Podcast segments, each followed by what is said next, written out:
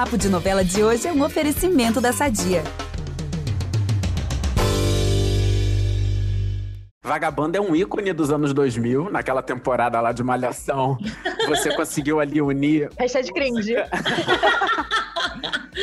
naquele, naquele trabalho você conseguiu unir música e atuação. Queria saber que espaço a música ocupa na sua vida pessoal, na sua vida profissional, como que tá aí esse lado musical na sua carreira. Gente, porque você sempre será é o hino de uma geração inteira, moldou o meu caráter, inclusive.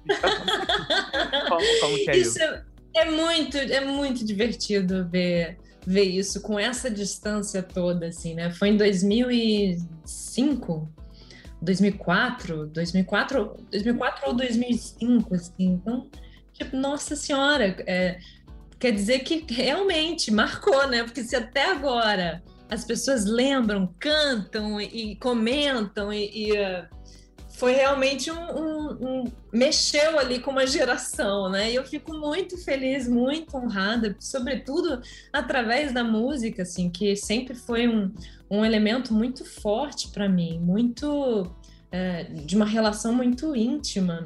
É, desde criança eu não sabia se eu queria ser atriz ou cantora, mas eu cantava, vivia cantando, cantando, cantando. Meus irmãos, é, meu irmão estudava de tarde, minha irmã tinha é, inúmeras atividades extracurriculares, meus pais trabalhavam, viviam fora, então eu tinha casa inteira só para mim e eu passava o dia inteiro cantando. Era, era, era só o que eu fazia, assim. Depois eu comecei a estudar, me preparar, me dedicar, entender que eu queria é, que eu queria explorar isso mais e mais. E isso até hoje vem vem nesse movimento, assim, é, eu estudo, eu gosto, eu canto por prazer em casa, eu penso em, em, em elaborar alguma coisa sem uma expectativa de o que, que, é que isso vai ser, se isso vai ser um disco, isso é, vai ser um EP, vou lançar uma música agora, é, nesse meu momento, no momento que eu tô agora com a música, é esse, é muito intuitivo e muito livre. Eu vim desse processo com a, com a Malhação. Antes de, de entrar para a Malhação, eu fazia faculdade de música e tinha trancado, porque tinha me decepcionado com a, com a faculdade.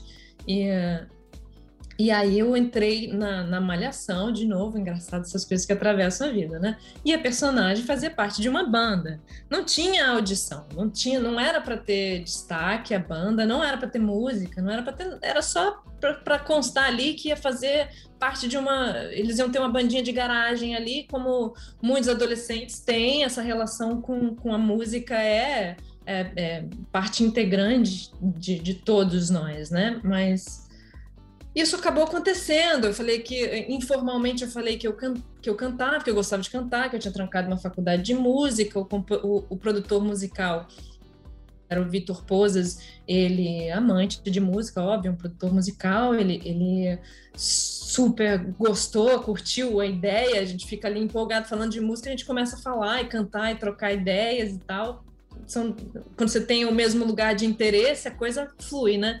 E, e aí ele começou a compor músicas para a banda e eu comecei a cantar. Acho que quem era para ser o vocalista Acho não, certeza. Quem era para ser o vocalista da banda era o Guilherme Beringer, que fazia o Gustavo.